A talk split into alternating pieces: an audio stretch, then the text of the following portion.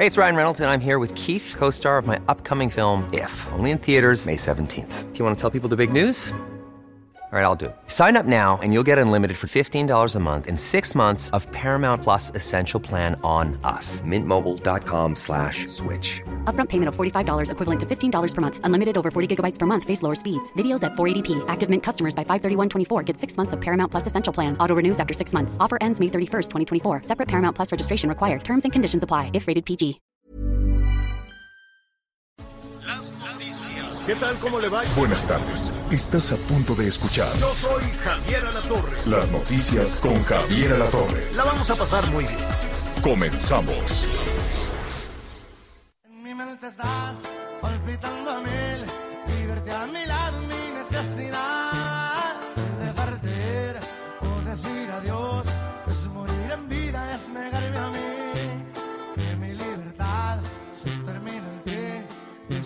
y sentirte cerca de nuevo saber que te estoy amando. Tú y de nuevo tú dejas que naufrague justamente en ti. Tú mi locura tú me atas a tu cuerpo no me dejas ir. Tú adherido a ti Bueno, bueno, muy bien, muy buenas y calurosas tardes. Estamos iniciando calientito la semana, es la última semana de abril, pero pues eh, con muchísimo gusto los saludamos. Estamos escuchando al Karim, al Karim León, con esta que se llama Tú. No ¿Cómo lo dudaste, Javier? Anita Lomelí, qué gusto saludarte. ¿Cómo pasaste las celebraciones de tu cumple y todo eso? Muy bien. ¿Siguieron Todo los bailes a y Dios, todo? muy bien. En familia, bueno. pues bailé el solito, ¿verdad? Con esto de, de que no podemos hacer realmente fiestas, pero ya con estar aquí eh, en compañía de la familia y por supuesto con la oportunidad de, de estar en esta comunicación con ustedes, ya me doy por bien servida y más que.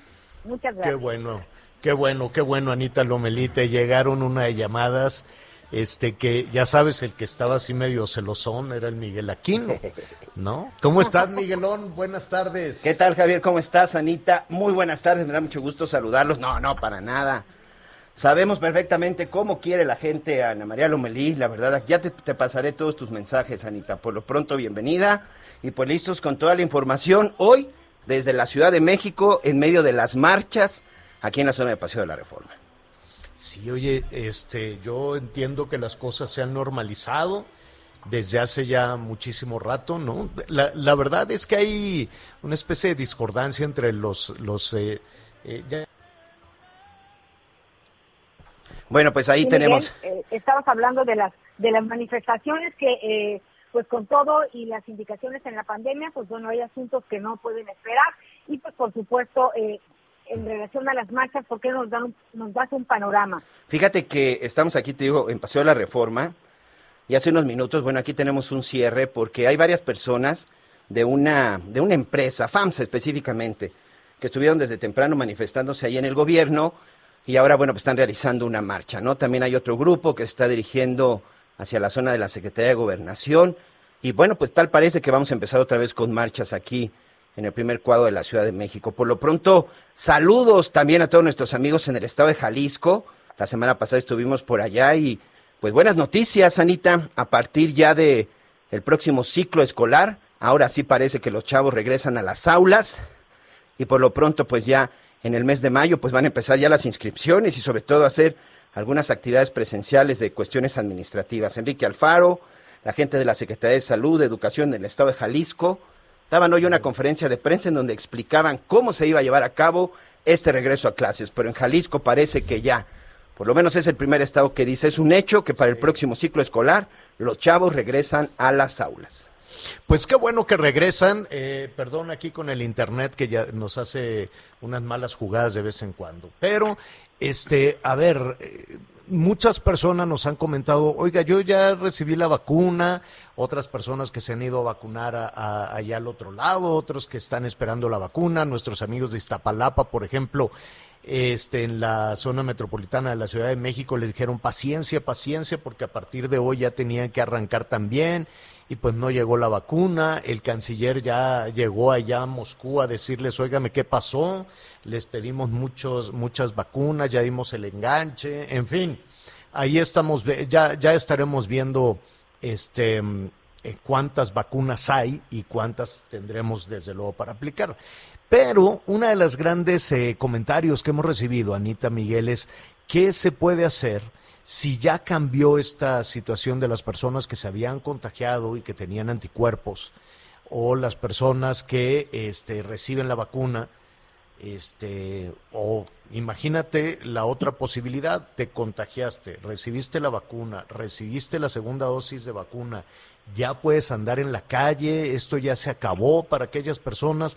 Hay todavía algunas partes muy complicadas. Lo que yo veo es que pues se ha reanudado, se ha pedido que los eh, burócratas, por ejemplo, que los trabajadores al servicio del Estado regresen a trabajar, regresen este, a, pues atender a la, a la ciudadanía, cosa que, que vamos a retomar en un momentito, porque si estuvieron cerrados y la ciudadanía avanzó durante un año sin todas esas tramitologías, burocracia, haga fila, regrese al rato, le falta el papelito, le falta las tres copias, le falta Ya ves que cada vez que vas a hacer un trámite llegas a la ventanilla y, uy, no, tiene que traerme tantas copias. Yo no sé qué harán con tanta copia. No sé esa fascinación de, de, los trámites de pedirte copias y copias y copias. Eh, yo no sé, por ejemplo, los guardianes de la nación en dónde guardan tanta copia, etcétera, etcétera. Pero el hecho es que van a regresar y quieren que los vacunen antes. ¿Qué pasó, Anita? Mira, primero que nada, yo creo que, y hemos sido muy insistentes eh, en este espacio, que no hay que bajar la guardia. Se avanzó con la vacuna, está en marcha la campaña de vacunación, pero pues realmente solamente se han vacunado casi 5 millones de, mexicanos, de más de 120 millones. Casi 130.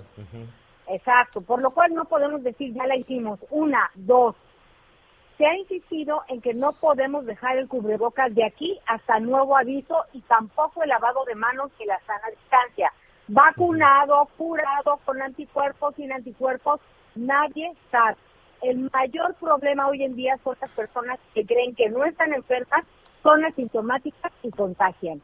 Entonces, hay que ser muy claros, a seguir cuidándose, buscar la vacunación, sí, y los anticuerpos, déjenselo a la ciencia, porque no podemos estar si ya nos curamos, tenemos anticuerpos y ahora sí, eh, a la fiesta, te, no. Hay, hay, un, hay un buen amigo que me voy a reservar el, el nombre, este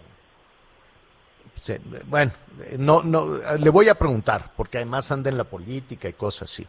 Entonces, este, le envío desde aquí un abrazo a José, hasta ahí nada más le voy a decir el, tema. Entonces, eh, él, en alguna ocasión que estaba platicando con él, me decía, es que a mí ya me dio, porque le dije, oye, tú andas de aquí para allá, vas al restaurante, subes, viajas, trabajas del avión, subes al avión, ¿no? E, es, tiene muy, muy buena es muy sangre ligera, es muy social, muy abrazón, muy saludador, ¿no? así es en, su, en su naturaleza. Entonces le dije, oye, pues tú no modificaste mucho de, tu forma de ser. No, es que a mí ya me dio, entonces pues yo ya me puedo abrazar con la gente. Le digo, pues no lo sé, no, no estoy tan seguro. Igual me reuní con algunos encuestadores el otro día y los veía de mesa en mesa aquí para allá y le dije, oye, yo entiendo que tu trabajo es de relaciones públicas, pero es que a mí ya me dio, entonces pues yo ya puedo hacer todo. Le dije, y a los dos les dije, oye, yo, yo conozco casos este, de personas, incluso integrantes del gabinete, ¿no, Anita? Que se volvieron a contagiar con eso de que ya tenían el anticuerpo, pues se volvieron a contagiar. No, pero yo ya tengo anticuerpos, tengo no sé qué tantos números de anticuerpos. ¿Y cómo sabes que tienes todo eso? Pues porque le hago mis cálculos. En fin, yo creo que es mucha la, la expectativa, ¿no? Que la gente quiere salir de esto y dice, como a mí ya me dio, pues yo puedo salir. Este, después este amigo recibió la vacuna y luego recibió creo que la segunda dosis de vacuna. Entonces ya tenía anticuerpos porque se había contagiado. Ya lo habían vacunado. Y hoy por, por la mañana me dice, ¿qué crees, amigo? Pues que volví a dar positivo de COVID. Con Ay, una pasada, ¿no? Con los anticuerpos, con la vacuna y volvió a dar positivo. Entonces, como dice Anita, no hay nada escrito, ¿no? Hay gente, este, pues que ha tenido, eh, afortunadamente, yo no me he contagiado y me sigo cuidando, desde luego, a pesar de que muchas de las personas alrededor, ya sea en la radio, en la televisión, muchos del equipo de, de trabajo, muchas de las compañeras y compañeros con los que trabajo, pues han dado positivo, casi todos. Este, todos se han recuperado, afortunadamente, están muy bien, están muy sanos, como Miguelón, como Anita, pero desde la experiencia de ustedes, ¿no? Que ya, que ya se contagiaron y que han salido adelante. ¿Qué tendríamos que hacer? Porque también ya la gente está desesperada, ya la gente quiere salir sin cubrebocas y volver al baile, al abrazo, a trabajar, a platicar con la gente. ¿Qué, qué, qué, están haciendo ustedes? Pues Javier, la verdad es que yo creo que llevo más de, de 12 pruebas COVID porque pues hemos seguido trabajando y eh, tenemos familia y también compañeros de trabajo. Entonces, cada vez que tengo oportunidad, pues hago pruebas a extra y siniestra. La otra, no suelto el cubrebocas y tampoco el gel. Y tratar de ser muy cuidadosos, no hay de otra, porque además la vida sigue. Entonces, pues adaptarse, adaptarse, adaptarse y sí con profundo respeto para todos los demás. Fíjate que sí, fíjate que por ejemplo, eh, nosotros, y hablo de nosotros porque incluso mi familia, porque fue mi esposa, mis hijas, todos este, pues salimos ahí positivos. La verdad es que las medidas de prevención, eh, en lugar de haber disminuido, han aumentado, Javier.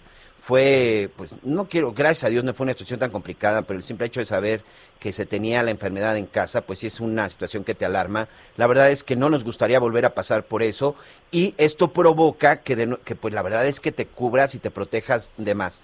Yo salí de Cancún la semana pasada, volé a Guadalajara, de Guadalajara a la Ciudad de México y bueno, yo viajo con cubrebocas, con careta, que no me quito en ningún momento. Llega un momento que hasta termino marcado de la, de la, de la nariz, incluso pues lastimado de las orejas, de que vienes con todas esas cosas, con calor o sin calor, imagínense en la zona de Cancún, y en todo momento, bueno, viajo con eso. Evidentemente me reviso constantemente con el oxímetro. Ya después de que concluyo mi viaje, me hago de estas pruebas rápidas que también ya se pueden adquirir y que las tienes en casa. Y soy más, observo más los detalles conforme a mi cuerpo y sobre todo de la forma en la que voy reaccionando.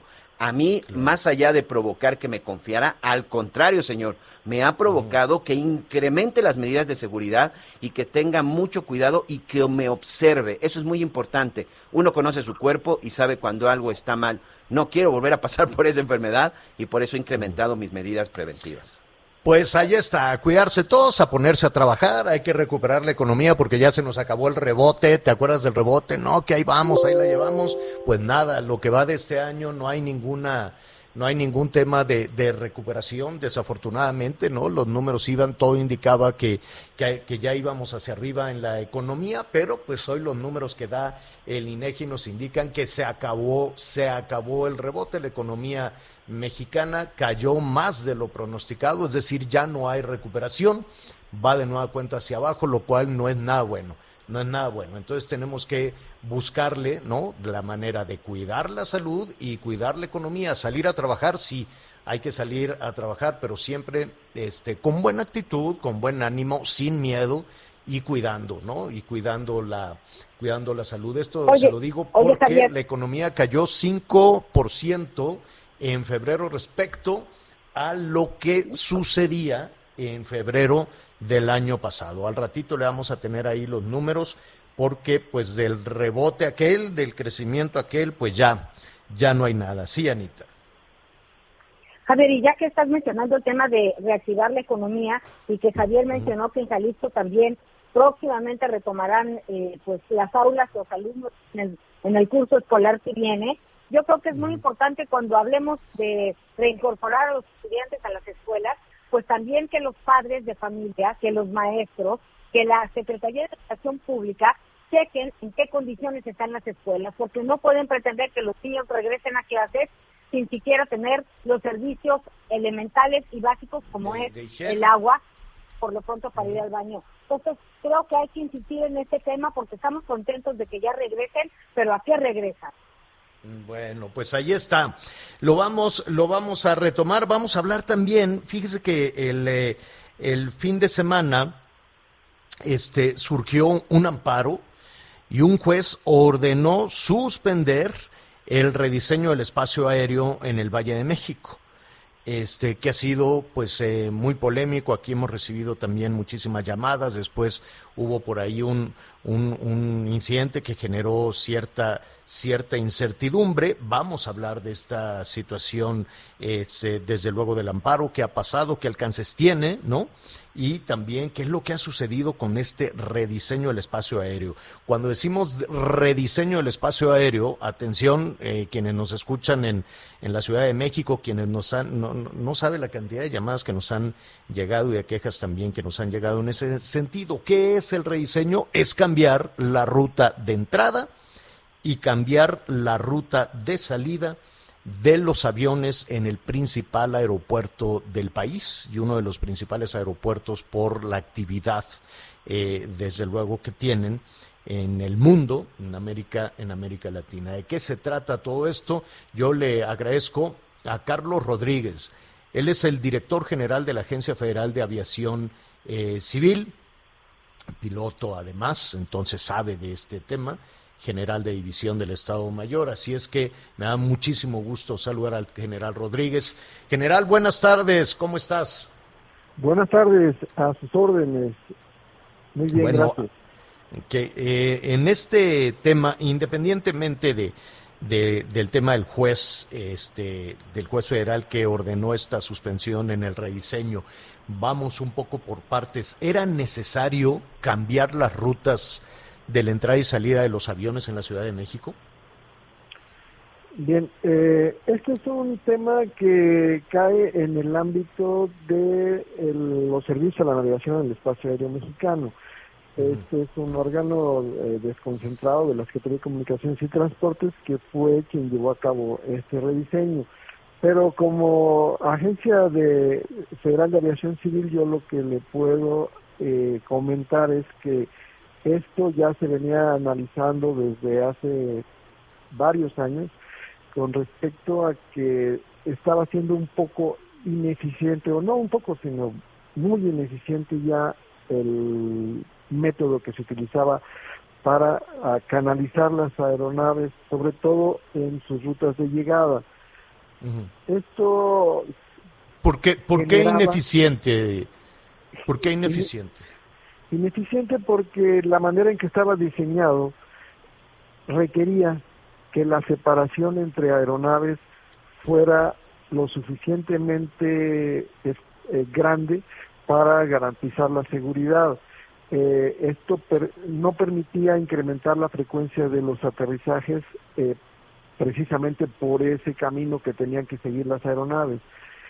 Con el nuevo diseño hay más vías de aproximación y se puede hacer que las aeronaves coincidan con separaciones menores. Esto, desde luego, también se ha facilitado con la disponibilidad de sistemas que proporcionan mayor precisión. Me refiero a los sistemas de navegación satelital, que en la actualidad son muy precisos y antes se utilizaban únicamente radioayudas en tierra. Entonces, esa precisión que proporcionan los sistemas satelitales permiten disponer de mayores rutas de aproximación y reducir la separación entre aeronaves. Eso permite más operaciones que, aunque de momento no se perciba por el tema sanitario que vivimos de la pandemia y la reducción de operaciones que ha habido, conforme se vaya recuperando el ritmo que se tenía en el año 2019, se verá cómo se van incrementando a, a un mayor número de operaciones por día, eh, Wow. lo que va a, a facilitar mucho. Más el- o el- menos cuántas, más o menos cuántas operaciones hay en este momento. Hay aproximadamente, como, déjenme ver, por aquí debo tener el dato. Eh, mire, En el Aeropuerto Internacional de la Ciudad de México se programan aproximadamente 830 operaciones al día. De esas, 787 corresponden a pasajeros y 45 a carga. Le estoy hablando de un día eh, X del mes de abril únicamente como referencia. Esto varía de un día a otro, pero más o menos se, se sostiene el, el número. Este, Ahora, esos, esos 830 aviones entran a la Ciudad de México por el mismo lugar, por la misma ruta. No, hay, hay rutas diferentes, pero llega un, un punto en el que tienen que converger para poder enfilarse hacia la pista que está en uso. Que en este caso las pistas que más comúnmente se utilizan son las pistas 05 que están orientadas hacia el noreste, es decir, al nororiente. Y por la predominación de los vientos, así es como deben canalizarse en la mayor parte del año los aterrizajes. Es por eso que se afecta mucho a las colonias que se encuentran al sur y sur poniente de la ciudad, porque por ahí se tienen que canalizar Exacto. las aeronaves que van a aterrizar en el aeropuerto. Del, del poniente, del surponiente Del sur poniente es correcto. Entonces, hacia, hacia el norte. Hacia el noreste o nororiente. Entonces, Una, una consulta, una, una pregunta. En esa ruta, para, para entender un poco de, de qué se trata este rediseño, esta, esta ruta, esta, esta vía, esta cana, este, pa- por decirlo de alguna manera, esta eh, línea por la que entran los eh, eh, vuelos a la Ciudad de México, del surponiente hacia el norte, ¿es en un solo sentido? ¿O Sí, pueden ir aviones en ese mismo sentido hacia el surponiente? por ejemplo, las aeronaves que vienen del norte del país tienen que hacer un rodeo para llegar con esa dirección, es decir, llegan y por decir hacen un semicírculo para irse acomodando y quedar en la dirección hacia el nororiente. Sí, sí. Pero a, de- a lo que voy, esta ruta puede ser de ida y vuelta, es decir, por donde los ciudadanos ven un avión pasar de poniente, de surponiente al norte, ¿pueden ver de regreso otro avión del norte al surponiente? No, solamente cuando se cambia el sentido de los despegues y aterrizajes. Todo va en función del viento. Es decir, los del sur poniente los ven aterrizar, bueno, aproximarse para aterrizar, y los que están en el otro extremo, extremo es decir, en el nororiente del aeropuerto, los ven despegar. Cuando Hubo- cambia hubo el en viento ese- es al revés, perdón. Cuando cambia el viento pueden ir los aviones eh, hacia el surponiente, pues, en el sentido contrario a cuando vemos los aviones. Exactamente, pero ahí la afectación en cuanto a la molestia por ruido es menor porque los aviones una vez que despegan y, y retraen su tren de aterrizaje ascienden con un ángulo bastante pronunciado. Entonces cuando pasan sobre las colonias que ahorita se sienten afectadas, pues ya van con gran altura. Entonces ya el ruido... O sea, cuando van percibe. Es diferente cuando, van, despegando, cuando van llegando. A ver, a ver, a ver si puedo ser un poco más claro.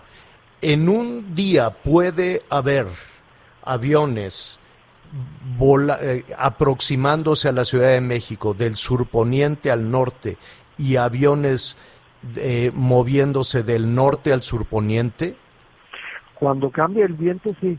O sea, por decir, sea, en la mañana pueden- usted los ve en un sentido y por la tarde en otro. Eso llega a suceder, sobre todo en esta época del año. Ah, y eso es lo que sucedió el viernes, el sábado 17 de abril. Bueno, eso este, no lo sabemos más que por las declaraciones que hizo una persona. No, pero las personas que vieron, que se sorprendieron, decían, ah, caray, ahora los aviones pueden compartir rutas, es decir, veo unos que van llegando y otros que van saliendo por la misma ruta. ¿Eso es posible? No, eso no es posible. O sea, puede que se vean más altos.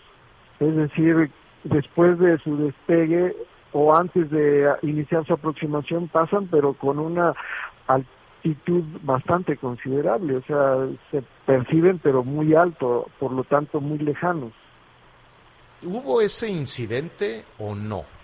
Que, que compartían la misma ruta los un avión llegando y otro avión saliendo. Nosotros no tenemos ningún reporte oficial. Eso es, Ah. es algo que este, se manejó en redes y además por las declaraciones de una persona del sindicato, pero nosotros solamente investigamos los reportes oficiales. Entonces, ninguno de los pilotos, como están obligados por ley, reportó en caso de que hubiera sido un evento crítico. Y tampoco tenemos reportes de controladores del Centro de Control de Tránsito Mm. Aéreo. Ya, Entonces, ya. eh, si ocurrió o no ocurrió, no, no tenemos la, la, la evidencia. Ya, ok. Eh, estamos con el director general de la Agencia Federal de Aviación Civil de la Secretaría de Comunicaciones, Carlos Rodríguez. Te puedo decir general, ¿verdad? Todavía, aunque, eh, ¿no? aunque eres piloto aviador en retiro, eres general de división del Estado Mayor. Este, general, eh, ¿es confiable esta, esta mm, redefinición de, del espacio aéreo en la Ciudad de México? ¿Nos podemos Sí. sentir seguros? Desde luego, este, acabamos de tener una reunión virtual este, con personal de, de CENEAM, con representantes de las líneas aéreas, de, de la industria en general, representados por sus propios eh, directivos y también por representantes de asociaciones como IATA, que es la ah, eh, eh, Organización Internacional del Transporte Aéreo, también de Canaero, que es la, la Cámara Nacional de Aerotransporte, también del Colegio de Pilotos, eh, en fin, una serie de, de representantes y se analizó y hasta este momento se está aceptando que es, eh, es, es mucho más eficiente que lo que se tenía. Sin embargo, también les debo comentar que esto es eh, perfectible, ¿verdad? Siempre se pueden hacer ajustes en beneficio de que esto se vaya haciendo cada vez mejor.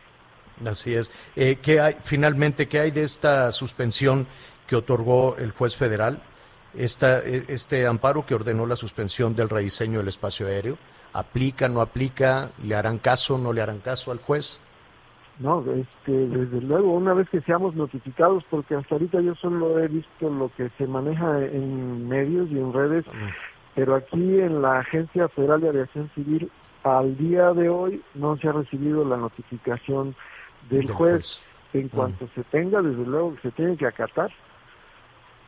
Perfecto. En Pues, tanto se, presentan las pruebas y, y- y se hace el procedimiento jurídico que corresponde. Eh, eh, eh, finalmente, general, te preguntan eh, las personas que con este rediseño, eh, las personas que, que dicen, bueno, pues es que pasan los aviones, ya no hay manera de cambiar eso, la- el, el aeropuerto seguirá en el centro de la marcha urbana de la Ciudad de México y pues los aviones seguirán volando sobre casas y edificios.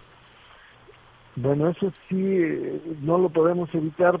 Lo que sí buscaremos es eh, abatir al máximo o mitigar la molestia que, que el público esté eh, experimentando, el público en general.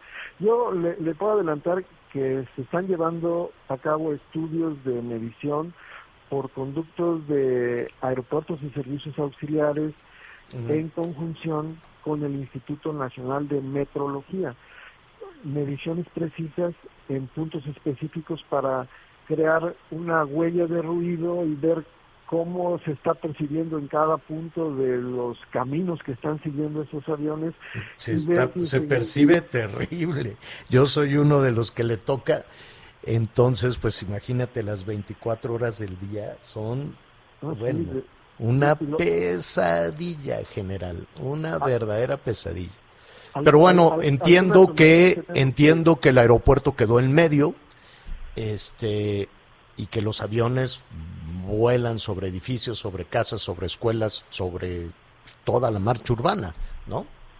Sí, este, bueno, esta es una opinión muy personal. Este, hay gente que, que vive en la colonia, por decir en la colonia obrera, la colonia Narvarte, la del Valle, siempre, bueno, no se diga la Valbuena y sus alrededores, Claro. gente que, ha nacido con esa sensación. Con el ruido de los y- aviones, así y es. ya ni lo perciben, pero en el, en el caso de las colonias que con el rediseño se ven afectadas, como son en el área de San Ángel, del Pedregal, de Coajimalpa, Huizquilucan, Ujú. este, donde no pasaban aviones eh, y de repente empiezan a pasar.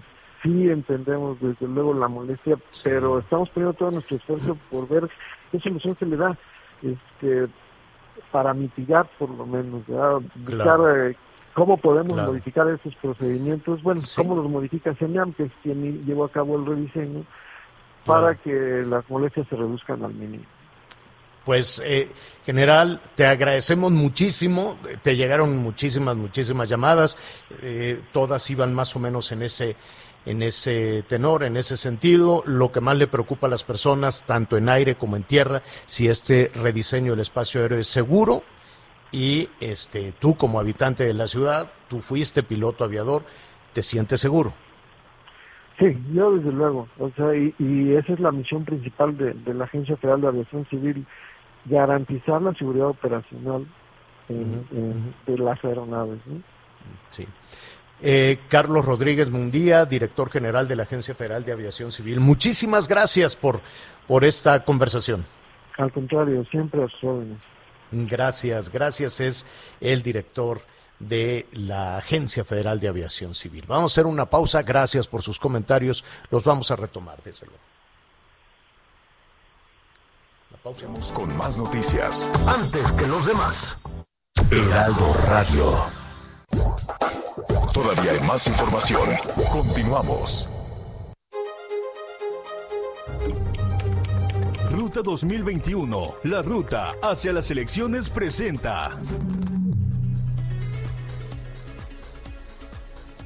Bueno, muchísimas, muchísimas llamadas respecto a, a, las, eh, a las rutas de entrada y salida, que el aeropuerto no debe estar en medio de una zona urbana, pues sí, eso lo entendemos, pero quienes toman esas decisiones, pues ya ve, ¿no? Deciden que no.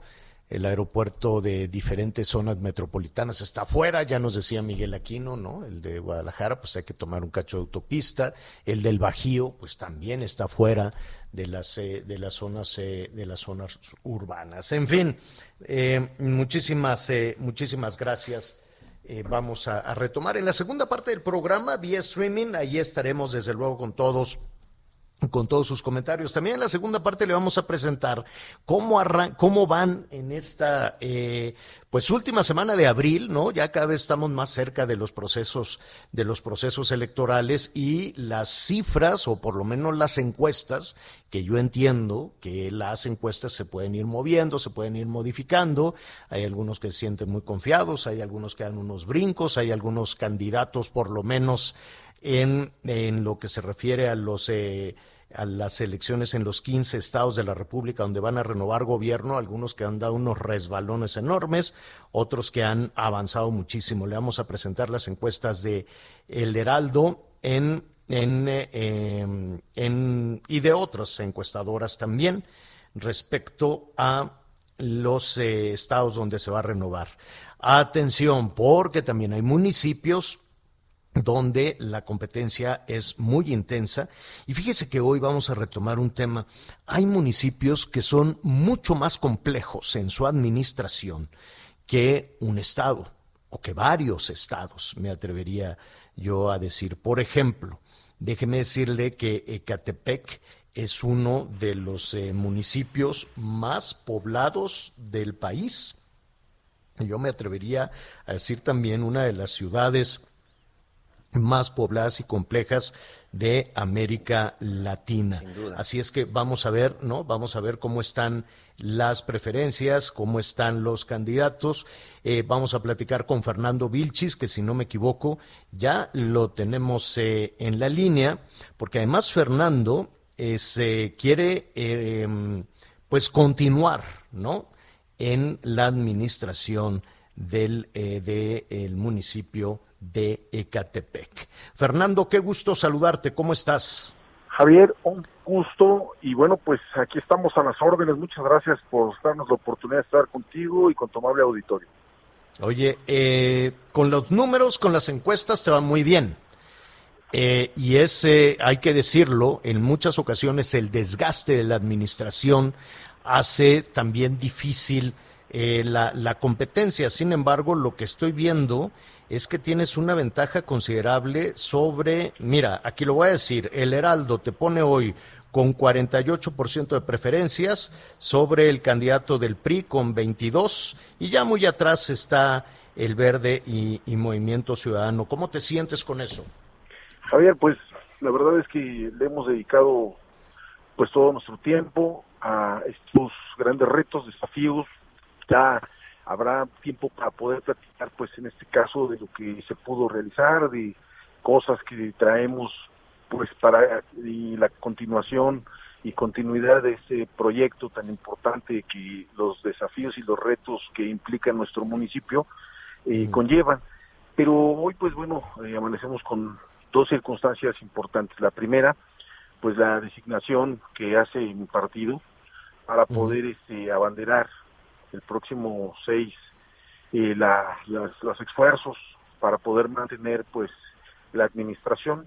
Y lo segundo bueno pues que eh, empezamos con un con una amplia ventaja que bueno pues por supuesto eh, no debemos nunca más o nunca confiarnos. Como bien lo dices pues ha habido situaciones ha habido situaciones complicadas algunas que se han pues tenido este a lo mejor algunas circunstancias muy precisas en algunas entidades pero la verdad es que bien, estamos muy contentos, pero por supuesto sabemos el tamaño del desafío. El, el eh, repetir en la administración de, de Catepec implicaría que no hubo el tiempo suficiente para eh, concretar algún proyecto o se trata de darle continuidad. ¿Por qué estarías buscando mantener la eh, administración de Catepec, Fernando? Mira, primeramente porque hicimos, considero un gran esfuerzo.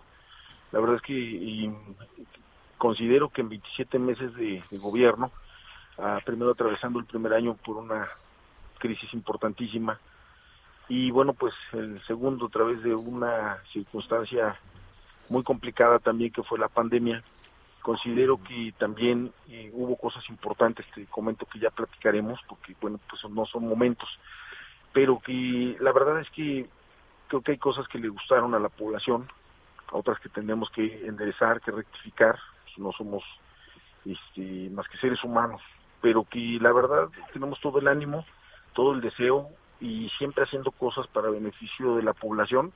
Consideramos que necesitamos continuar con este esfuerzo y con este trabajo y con muchas cosas que, te digo le gustaron a la población y que creo que fue un acierto de parte de, de lo que pues representamos que fue la administración y que bueno pues en ese sentido es precisamente eso darle continuidad a los trabajos, concretar muchas cosas que debieron de haber. ¿Qué faltaría, ¿qué faltaría concretar, Fernando?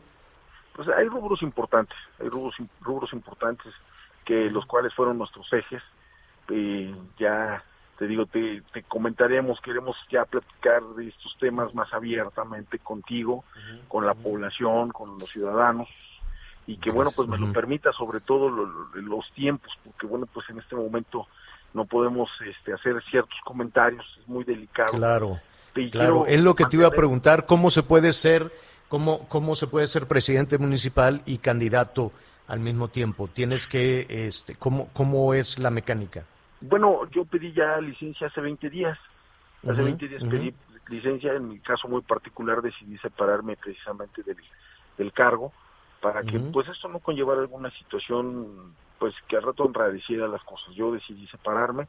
Este, uh -huh. Se encuentra eh, un presidente municipal en este momento, un interino, y, y, bueno, pues yo he decidido salir a platicar con, con los ciudadanos, a platicar pues con algunas eh, representaciones, pues lo que me permite, ¿no? No hice como tal una campaña interna, claro. puesto que no lo hay, pues se definió a través de encuestas, y fuimos más bien en esa, en esa parte pero pues uh -huh. como en este momento pues estamos en un, como dicen, en un periodo de veda por las circunstancias hasta que ya podamos sí es complicado por por eso te digo que es, es, eh, es complicado, ¿no? Que estés buscando precisamente, y vamos a decirlo, la reelección en el, en el cargo con las limitaciones de aquello que te fue exitoso este, como, como presidente municipal, ¿no? Como alcalde. Sin embargo, pues lo que sí sabemos, lo que sí nuestros amigos de Catepec lo saben, es que hay eh, una tarea que es, eh, que, que es como una línea sin fin, ¿no? El bienestar, el llevar agua, eh, el, eh, el llevar servicios, eh, toda esta, sobre todo toda esta problemática con el crecimiento constante de la marcha urbana, ¿no? Ecatepec que de alguna, de alguna manera, independientemente de que tiene su dinámica económica, es también una suerte de dormitorio de, de, de la, de la zona metropolitana, ¿no? En fin, eh, son, son temas que eh, te preguntaría finalmente, es un, es un asunto de tiempo, es un asunto de estrategia, es un asunto de que te, te hace falta un segundo periodo para concretar esto, cuidando desde luego pues todas las normatividades electorales, ¿no? Sí, yo lo que te puedo decir es que falta concretar, se hizo mucho, pero nos faltan concretar algunas cosas para que esto pueda generar una circunstancia completamente diferente. Hoy que, amanezco, que, amanecimos, que amanecemos con estos y con estos datos números. de esta encuesta, estos números, la verdad es que pues habla de dos cosas. Primero, que seguramente debimos de haber realizado cosas que le gustaron a la población y que necesitamos todavía mejorar muchísimas más, pero que en este momento, y lo resumo así, confianza. Eso es lo más importante. Eh, uh, ese es el activo más importante con el que eh, aspira eh, un, una- una- un- un- un político, una candidata, un candidato para poder buscar el favor del electorado. Confianza es hoy el activo más complejo, definitivamente. correcto, porque también te Ujú. quiero decir, en algunos otros eh, lugares, pues todos tuvimos la misma oportunidad, entramos en los mismos este, momentos y bueno, tal vez a lo mejor los datos, los números, pues no sean la- los mismos comportamientos, hay ciertas variables, pero pues arrancar así, la verdad es que bueno, repito, no es para confianza, por supuesto que no, sino es más bien para reforzar de lo mejor de Pues, nosotros y hacer nuevamente arranca- compromisos. arrancas este fuerte, así es que estaremos de cualquier forma eh, siguiendo muy de cerca lo que suceda en los próximos 40 días, si no me equivoco, son ya 40 días para las elecciones. Fernando, te agradecemos esta conversación. No, al contrario, te agradecemos. Es Fernando Vilchis, candidato a, a la presidencia municipal de Ecatepec, candidato por Morena. Gracias, Fernando. Un abrazo, Javier, hasta luego. Hasta luego, buenas tardes. Una pausa. Ruta 2021, la ruta hacia las elecciones presentó. Sigue con nosotros. Volvemos con más noticias. Antes que los demás. Heraldo Radio. La HCL se comparte, se ve y ahora también se escucha. Todavía hay más información. Continuamos. Las noticias en resumen. Este lunes, alrededor de 500 mil trabajadores de la Ciudad de México reanudaron sus labores en oficinas de la administración pública. Estas deberán operar al 20% de su capacidad con el fin de evitar contagios por COVID-19. El gobernador de Yucatán, Mauricio Vila, se comprometió a trabajar en favor de la reactivación económica a través del turismo, tras su designación como vicecoordinador de la Comisión Ejecutiva de Turismo de la Conferencia Nacional de Gobernadores. Al menos seis vuelos nacionales e internacionales fueron suspendidos en el aeropuerto Benito Juárez de Santa Cruz, Jococotlán, Oaxaca. Esto debido al bloqueo que mantienen estudiantes normalistas, quienes exigen asignaciones directas de plazas laborales. Hoy el dólar se compra en 19 pesos con 59 centavos y se vende en 20 con 06 centavos. Hacemos una pausa y enseguida regresamos a las noticias con Javier Alatorre. Sigue con nosotros. Volvemos con más noticias. Antes que los demás. Heraldo Radio. La H que sí suena y ahora también se escucha. Todavía hay más información. Continuamos. Oiga, pues una lluvia de comentarios de este Coajimalpa, Estado de México, Whisky Lucan, Naucalpan, los de San Ángel están verdaderamente enojados. Muchos, muchísimos comentarios alrededor de, de las rutas, de la aproximación, de la entrada y salida de los aviones. Al ratito lo vamos a retomar en la segunda parte del programa. Ya sabe, Javier Alatorre MX, Javier Alatorre MX, javieralatorre.com. Vamos a seguir con, con este tema, saber que la orden que dio el juez. Y, y la verdad, pues es que estamos entrampados, porque si tenemos un aeropuerto en medio de la ciudad, pues por algún lado tienen que entrar, por otro lado tienen que salir es un asunto verdaderamente complicado. Lo vamos a retomar en un momentito más, ya en la segunda parte. Estamos ya por concluir la primera parte. Anita Lomelí, por cierto, el otro tema que vamos a tratar son el tema de las elecciones. Vamos a ver cómo están los sondeos, cómo están las encuestas en la última semana de, abril en algunos eh, estados, por lo pronto en los donde está compitiendo para para gobernador, para gobernadora, gobernador, pues las cosas se van moviendo. Y yo te preguntaría, Anita, faltan 40 días. Tú vives en la Ciudad de México. ¿Ya tienes definido este por quién vas a votar? ¿Quién será tu, tu alcaldesa, tu alcalde o quién será tu diputada, tu diputado? Fíjate que de alcaldesa de alcalde, ya, ya, ya más o menos casi, casi lo tengo. Pero ¿Ah, legisladores me faltan. Pero ¿de qué depende? ¿De, ¿De qué depende? ¿De qué depende que digas por este o por este? Depende de, de, tu, de tu afinidad con un movimiento político. O sea, ¿votarías por la persona, por el partido o por quien, eh, o por quien esté más cerca del presidente? No, no, no a mí me gusta votar por la gente que siento que conoce, que, que sabe, que está preocupado, de, que, tiene empatía. Este, pues, hay que analizar varios aspectos. Por partido político no me voy y tampoco me interesa si está cerca o lejos del presidente. Oye, hay 204 cargos de junta municipal. Ay, sí. Este. Qué locura hay que retomar qué hacen, ¿no? Digo, cómo nos representan y cómo los vamos a elegir. Esa es una de las complejidades de la Ciudad de México. Mira, en la Ciudad de México vamos a, elegir 16 este, em, em, eh, eh, alcaldesas o alcaldes, 33 diputados de representación este, proporcional, y 204 integrantes de las juntas municipales. ¿Tú qué tan cerca estás de tu representante de la junta municipal? ¿Te rinde cuentas? ¿Te dice, oye, ven, vota por mí, tú votaste por mí y mira lo que yo hice? Está un medio nebuloso eso de la junta municipal, ¿no? Ay, la verdad es que pues, es complicado, Miguel. Digo, es complicado, Javier, porque pues ¿dónde los encuentras además? Sí, pues sí. Bueno, eh, al ratito le vamos a explicar qué es esto de la Junta Municipal. Vamos a ver cómo están las cosas. Atención, nuestros amigos en Sonora, nuestros amigos en Nuevo León, eh, en Querétaro, en, eh, en, todos los estados, en los 15 estados donde se compite para renovar el gobierno. Ahí vamos a ver cómo están arrancando esta última semana de abril. Así es que esté muy, muy pendiente. Tenemos muchísimos, muchísimos comentarios.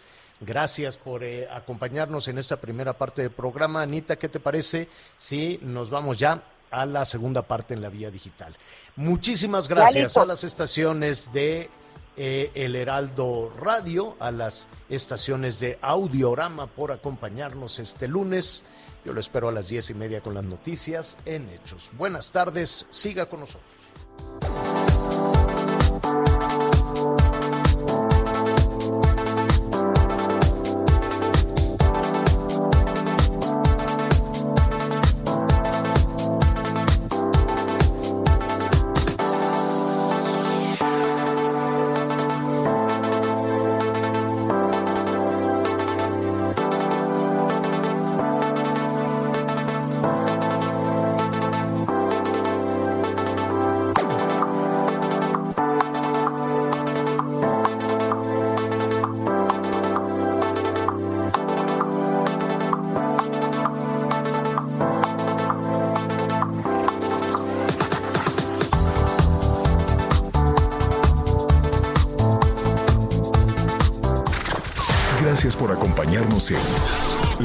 Noticias con Javier La Torre.